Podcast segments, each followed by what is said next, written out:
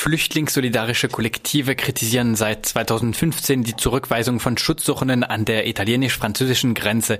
Anfangs passierten Migranten die Grenze an der Küste zwischen Ventimiglia und Menton, doch weil sie zunehmend an der Grenze zurückgewiesen werden, versuchen die Migrantinnen nun, die Grenze weiter nördlich auf anstrengenderen und gefährlicheren Wegen durch die Berge zu passieren. Zunächst war vor allem vom Tal der Roya in den Seealpen die Rede. Inzwischen ist immer öfter von Pässen wie den Col de l'Echelle in den Alpen die die Rede, mehr als 1700 Meter hoch, etwa 150 Kilometer nördlich von Nizza und auf der Breite von Turin. Am Wochenende vom 21. und 22. April kam es an zwei benachbarten Grenzpässe in dieser Gegend zu entgegengesetzten Protesten. Am Grenzpass Col de l'Echelle organisierte die rechtsextreme Identitäre Bewegung eine Aktion, bei der sie die Grenze blockierte und Transparente mit Slogans gegen Migranten ausrollte. Seitdem behauptet die Identitäre Bewegung, dass die Patrouillen Syrien an der Grenze läuft, um Migrantinnen an die Grenzpolizei zu liefern. Daraufhin protestierten mehr als 100 Italiener, Französinnen und Schweizer am nächsten Grenzpass in Solidarität mit den Migrantinnen. Der Protest richtete sich gegen die Militarisierung der französischen Grenze und gegen die Weigerung der französischen Behörden, Asylsuchende und minderjährige Ausländerinnen zu betreuen. Sie begleiteten ein paar Dutzend Migrantinnen, die seit Tagen am italienischen Grenzort Claviere feststeckten die Protestierenden und die Migranten passierten den knapp 1800 Meter hohen Grenzpass über die noch verschneiten Skipisten. Die Polizeikette an der Grenze durchquerten sie mit einer Drängelei, dann liefen sie bis zur französischen Stadt Briançon 14 Kilometer weiter. Dort befindet sich ein flüchtlingssolidarisches Rasthaus des Refuge Solidaire. Flüchtlingssolidarische Kollektive kritisierten in der vergangenen Woche, dass die Behörden sehr unterschiedlich auf beide Proteste reagiert haben. Die Polizei habe die Identitären gewähren lassen. Diese Aktion habe Migrantinnen möglicherweise in Gefahr gebracht, die bereits vom Weg durch die Berge erschöpft waren. Für die flüchtlingssolidarische Demonstration hingegen hatten die Behörden 100 Gendarmen am Grenzpass entsandt.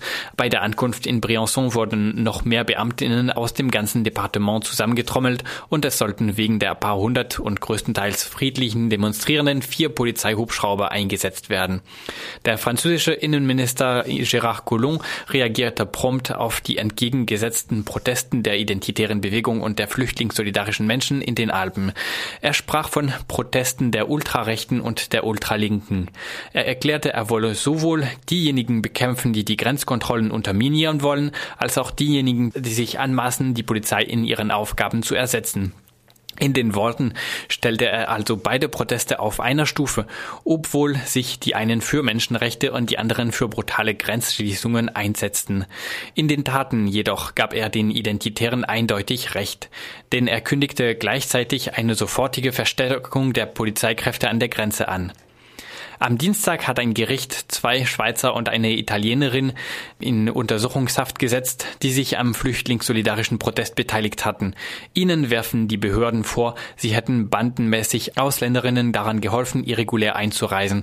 Die Polizei führt an, sie seien auf Fotos der Demonstration sowohl vor als auch nach der Grenze zu sehen.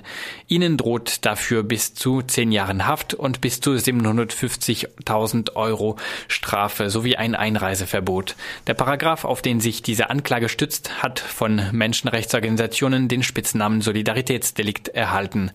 Nach der Demonstration kam es außerdem zu brutaler Polizeigewalt.